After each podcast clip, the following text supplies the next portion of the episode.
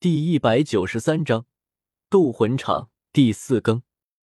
翌日清晨，弗兰德亲自出场，召集了戴沐白、奥斯卡、马红俊、唐三、朱竹清、宁荣荣等六人，在广场的中央。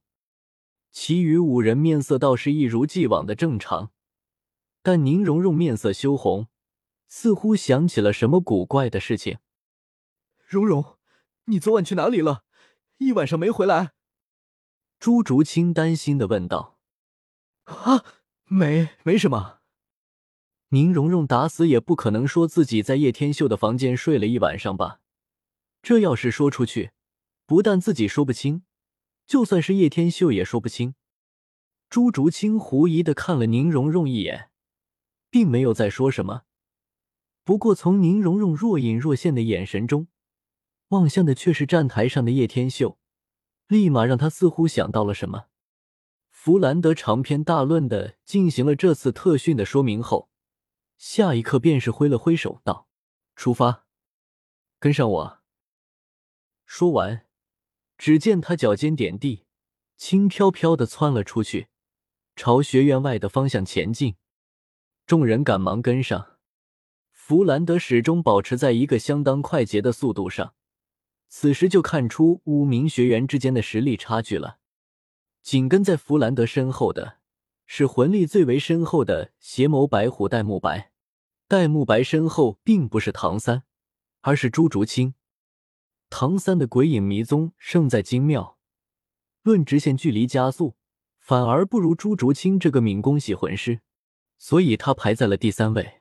马红俊则在最后，可也没比唐三落后多少。而叶天秀则是紧随其后，飞行在半空，与弗兰德并肩而行。很快，叶天秀就发现了弗兰德此行的目的地，正是索托城。尽管现在天已经黑了，但索托城却像是刚刚睡醒一般，甚至比白天更加热闹。街道两旁，所有店铺都是灯火通明。一些只在晚上才出来营业的小商贩们也纷纷找到自己最习惯的地方卖一些小吃或者是小物件之类的东西。说着，弗兰德带着几人走进了街道旁一家不起眼的茶铺之中。几人围着一张圆桌坐了下来。弗兰德要了六杯最便宜的茶水。唐三看着面前那满是茶叶沫的茶水，直皱眉头：“院长，我们的第一堂课不会是在这里上吧？”弗兰德道：“当然不是，你们上课的地方在那里。”一边说着，他抬手向外面指去。顺着他手指的方向，叶天秀看到，在距离茶铺不远的地方，有一大片高大的建筑物。从他们这个角度，只能看到那个建筑物有着近百米的高度，巨大无比，在夜幕之中显得极为深沉。从那巨大的建筑物中，隐隐有光芒闪烁。叶天秀稍稍皱起了眉头，似乎有些不满意弗兰德的这个决定。戴沐白的脸色变了变，低声道：“院长，第一天就让他们去那里吗？”弗兰德淡淡的道：“记住，你们都是怪物，不是普通人。既然是怪物，就要有怪物的修炼方式。”说到这里。他顿了顿，沉声道：“你们的武魂都不同，各自也有属于自己的修炼方法。学院能教导你们的，是如何更好的运用自己的武魂，帮助你们获得更好的魂环，拥有更多的实战经验，尽可能开发出自身的潜力。剩余的，就是关于武魂的各方面知识，以及大陆上魂师的情况。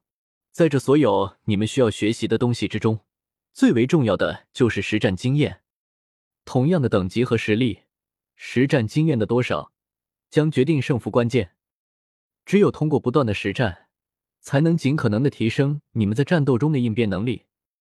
所以，你们的第一课就是实战，而那个地方就是你们的课堂。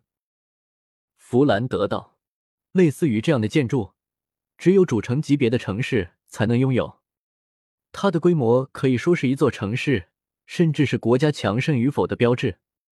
这样的建筑就叫做大斗魂场，并且会以所在的城市命名。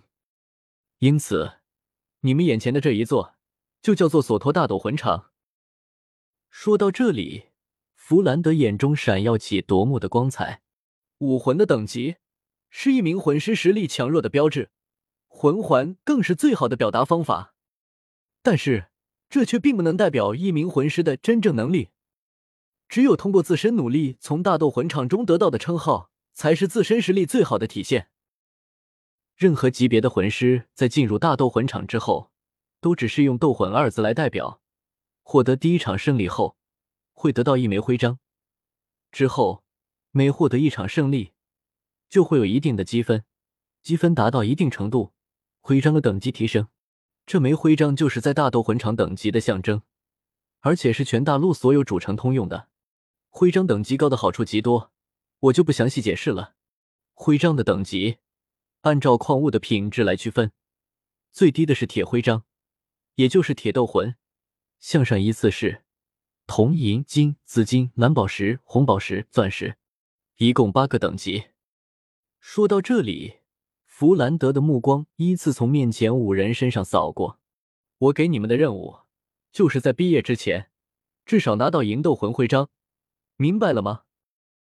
不要以为获得银斗魂徽章是件很容易的事。慕白和红俊已经在这里参与了一年多的实战。慕白。你告诉他们三个，在这里徽章级别提升的要求是什么？还有你们的战绩。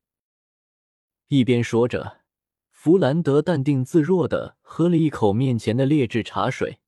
他成立史莱克学院已经有二十年之久，自然知道怎样的教育方式最容易令学员接受，那就是要引起他们的兴趣。